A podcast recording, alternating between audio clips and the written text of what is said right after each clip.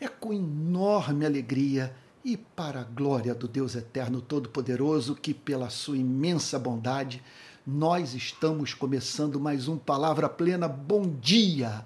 Eu estou com a minha Bíblia aberta no livro do profeta Jeremias, capítulo 2, verso 18, que diz assim: E agora, que lucro você terá indo ao Egito para beber as águas do Nilo, ou indo à Assíria para beber as águas do Eufrates? Israel, para quem Jeremias está dirigindo essas perguntas, havia se afastado de Deus. E como consequência desse afastamento, caiu em sofrimento pavoroso. Na sua dor, buscou ajuda no Egito, na Síria. O profeta se faz valer da geografia de ambas as nações pagãs, a fim de ajudar Israel a ter uma ideia do que estava em curso, da iniquidade na qual havia imergido. Então, ele descreve o povo como indo à Síria a fim de saciar sua sede no Eufrates, indo ao Egito a fim de saciar a sua sede no Nilo. E assim, portanto, deixando de buscar a fonte das águas vivas, o Deus real que havia prometido a Israel que se o seu povo é, se mantivesse fiel à aliança que havia feito com Deus, todas as suas necessidades seriam supridas pelo mesmo Deus. Então, o profeta se levanta para dizer o seguinte: a busca de vocês é inócua o que vocês aguardam esperar dessa procura? Vocês realmente acreditam que vão poder extrair algo bom do contato com essas nações? Fazendo com que elas ocupem o lugar de Deus em suas vidas? De modo que vocês tenham as suas necessidades atendidas? Então, nós aqui nos deparamos com uma imagem de um possível devaneio, de uma loucura espiritual, sabe, de um comportamento ensandecido que podemos ter, que tem como característica buscarmos ajuda no Egito.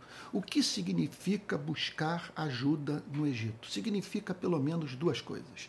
A primeira delas, deixarmos de confiar exclusivamente em Deus, a fim de confiarmos em Deus e algo mais. Então, eu tenho paz em Deus, mas desde que ao mesmo tempo eu esteja certo de que não perderei meu emprego. Eu tenho paz com Deus, mas desde que eu que eu possa olhar para o meu dinheiro investido no mercado financeiro. Sabe? Eu tenho alegria em Deus, mas desde que eu possa comprar a casa própria, ou trocar de carro, ou fazer a viagem para aquele lugar dos meus sonhos.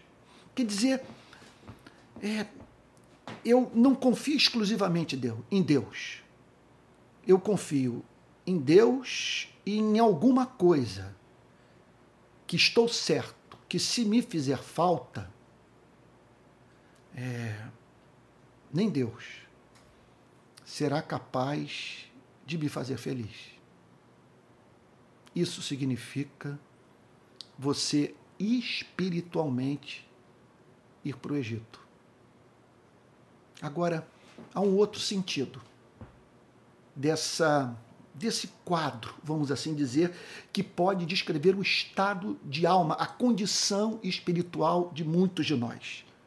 De muitos de nós. Que significa o seguinte: esperarmos apesar da nossa rebelião. Veja só.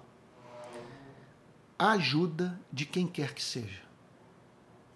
Quer dizer, estamos em pecado e nos vemos diante de alguma espécie de ameaça. Experimentamos alguma espécie de sofrimento. E aí então, sairmos em busca da solução do nosso problema, ok? É em algo que esperamos que faça por nós o que julgamos que Deus não é suficiente para fazer. Você está entendendo o ponto? E esperamos essa ajuda externa, apesar de, no básico, no mais essencial, termos rompido a relação com Deus. Não estarmos vivendo para a glória de Deus. Quer dizer, não sermos encontrados pelo, pelo próprio Deus é, é, é, focados na meta de cumprirmos a sua vontade. Olha, é, a igreja do nosso país, de 2018 para cá, é claro que isso tem suas raízes nos anos anteriores, nos anos que antecederam essa grande crise jamais experimentada pelo movimento evangélico brasileiro. Essa igreja buscou ajuda no Egito a partir de 2018, de uma forma mais específica, de uma forma mais concreta, mais objetiva. Essa igreja fez aliança com uma ideologia política. Essa igreja é, ofereceu um suposto suporte teológico para um ideário. Essa igreja associou o nome de Jesus Cristo ao nome de um político profissional, de uma figura altissimamente controversa. Mais do que isso, com um histórico de comportamento e de declarações catastróficos, absolutamente repugnantes, incompatíveis com os valores da fé cristã. E por que essa igreja o fez? Porque essa igreja, entre outras coisas, queria deter a maré cultural as mudanças que estavam em curso na sociedade, que ela temia que afetassem suas famílias. Sabe? Mudasse a cabeça dos seus jovens. Sabe? Então elas, em nome da defesa de certos valores que essa igreja julgava absolutamente cristãs, cristãos, fez aliança com esse homem, julgando o seguinte: se tivermos é, ministros no Supremo que sejam evangélicos, se tivermos um presidente da República que apoia a pauta evangélica, enfim, se tivermos é, é, parlamentares nossos no Congresso Nacional, nós vamos deter essa maré. E a cultura vai mudar. Não há mínima dúvida que a igreja procurou ajuda no Egito. Ora, chega a ser patético. Uma igreja com aproximadamente 50 milhões de membros. Com essa gente toda, separando parte do seu tempo para ouvir o pastor nas redes sociais, nos cultos presenciais, nas classes de escola dominical, quando essas igrejas têm escola dominical.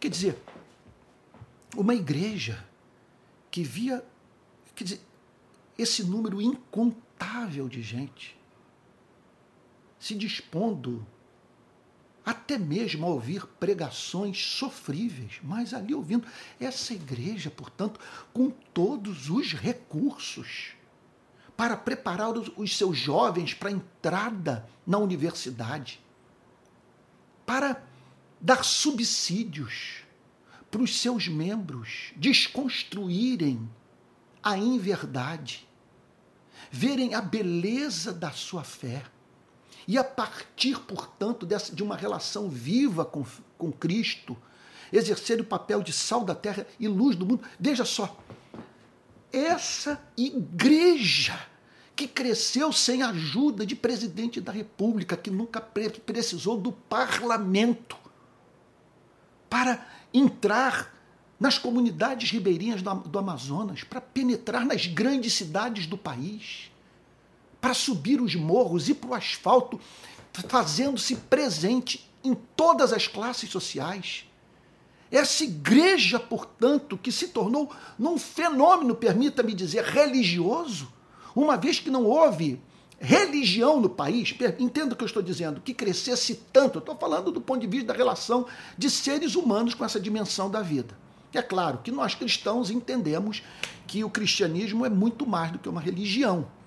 É a relação viva com Deus. Mas desse, olhando por esse ponto de vista, quer dizer, sociológico, nós podemos dizer que foi um fenômeno religioso sem paralelo, sem igual na história recente do nosso país.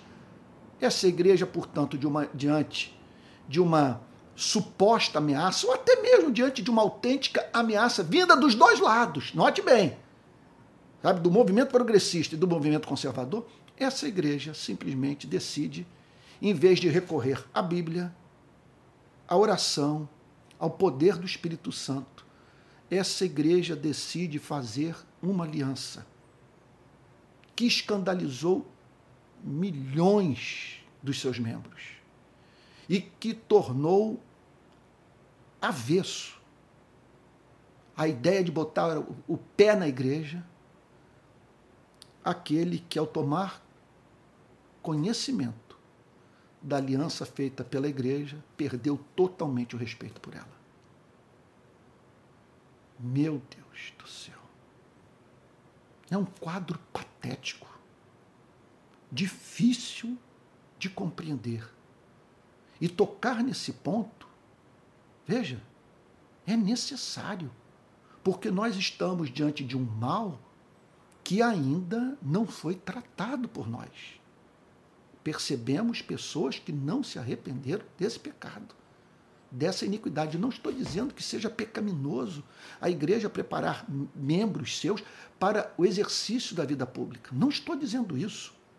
O que eu estou tão somente declarando é que a igreja não pode fazer alianças pecaminosas a fim, portanto, de, de, de fazer prevalecer o seu modelo de sociedade, os seus valores, ou, ou a chamada cultura evangélica, tão, é, é, tão misturada com toda sorte de, de práticas e de visões de mundo que não tem o endosso do nosso Senhor e Salvador Jesus Cristo. Agora, pensando de uma forma um pouco mais pessoal. Sabe? Qual é o seu Egito? Qual é o meu Egito?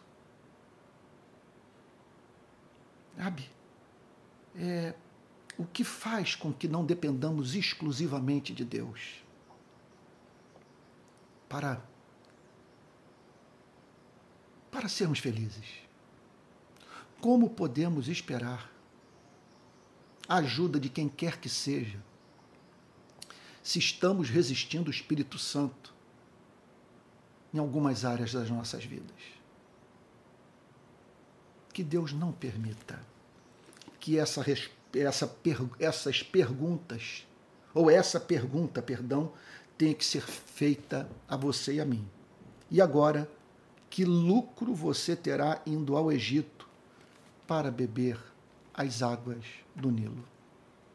Você não buscou o selo do Espírito Santo. Que esperança você pode ter de encontrar o que só pode encontrar em Cristo na vida de quem quer que seja? Quem lhe disse que essa pessoa com a qual você está se envolvendo é a resposta de Deus para os seus problemas afetivos? Não estou dizendo para você não amar. Não estou dizendo que que amar não nos torne mais felizes, não seja uma, uma das dádivas de Deus para as nossas vidas. Porque eu estou dizendo o seguinte, que nós não podemos transformar o, o amor de quem quer que seja no nosso Egito. E isso se aplica também, sabe, à nossa profissão, sabe, a um hobby, aquilo que, que essa vida reservou para nós, ao que tivemos acesso e que, contudo, sabe, não deve se constituir no ponto, no ponto de coesão da nossa existência. Repito, a pergunta feita pelo profeta: que lucro você terá indo ao Egito para beber as águas do Nilo? Que eu quero sim. É por estar bebendo dessa água que Cristo me oferece, que se transforma numa fonte a jorrar para a vida eterna, eu quero lidar, sabe, com as bênçãos da vida, agora pegando tudo de leve, sem me maravilhar com nada, por saber que a única fonte perene de felicidade, alegria, paz que eu encontro na vida é o meu Deus, que se revelou a mim por meio da água da vida, que é Jesus Cristo. Vamos orar. Pai Santo, Pai Santo, livra-nos desse pecado. Que não procuremos o Egito em busca de ajuda. Que dependamos exclusivamente de Ti. Que não usemos das armas dos mortais, daqueles que não o conhecem. E não permita que cometamos o devaneio de, após termos resistido à voz do Espírito Santo, contarmos com a ajuda de quem quer que seja. Senhor querido, insistimos na súplica que não procuremos ajuda no Egito, que dependamos de Ti, de Ti somente daquilo que o Senhor decretou para as nossas vidas. Em nome de Jesus, Senhor, com perdão dos nossos pecados. Amém. Amém. Gente querida, eu espero que Deus hoje tenha falado ao seu coração em meio à imperfeição é, da mensagem. Olha, eu, há um tempo atrás, tentei botar os meus cursos em plataformas de ensino pago. Eu não consegui. A ideia de que o material que eu preparei encontrava-se numa plataforma que só podia ter acesso a quem tinha dinheiro simplesmente foi devastador. Eu falei: não, a minha meta não é ganhar dinheiro, a minha meta é fazer com que a mensagem alcance o maior número possível de pessoas. Por isso, disponibilizei tudo nas redes. Estou dando um curso de teologia de segunda a sexta, cinco matérias diferentes, às 18 horas pelo meu canal de YouTube. Todos os dias o Palavra Plena e um sem número de pregações, de mensagens curtas de menos de um minuto, de lives e por aí vai. Agora, é claro que tudo isso tem um custo e eu quero chamá-lo a me ajudar a manter esse ministério de ensino, tá bom? Então contribua com o Instituto ACC. Você pode fazer de três formas: tornando-se membro do canal, é, inscrevendo-se na plataforma Apoie-se, que é uma plataforma que tem como objetivo nós é, bancarmos projetos que precisam de recurso financeiro e nos quais nós acreditamos. E por fim, você pode enviar uma contribuição para esse Pix, palavraplena@gmail.com, tá bom? E lembre-se que todo domingo às 10 da manhã e às 18 horas eu estou pregando nos cultos da rede de pequenas igrejas, tá bom? Que Deus, repito, tenha abençoado muito nessa manhã. Que ele o guarde de todo mal que ele não permita que você procure ajuda no Egito, que você dependa dele e da sua graça para viver. Tá bom? E até o próximo Palavra Plena.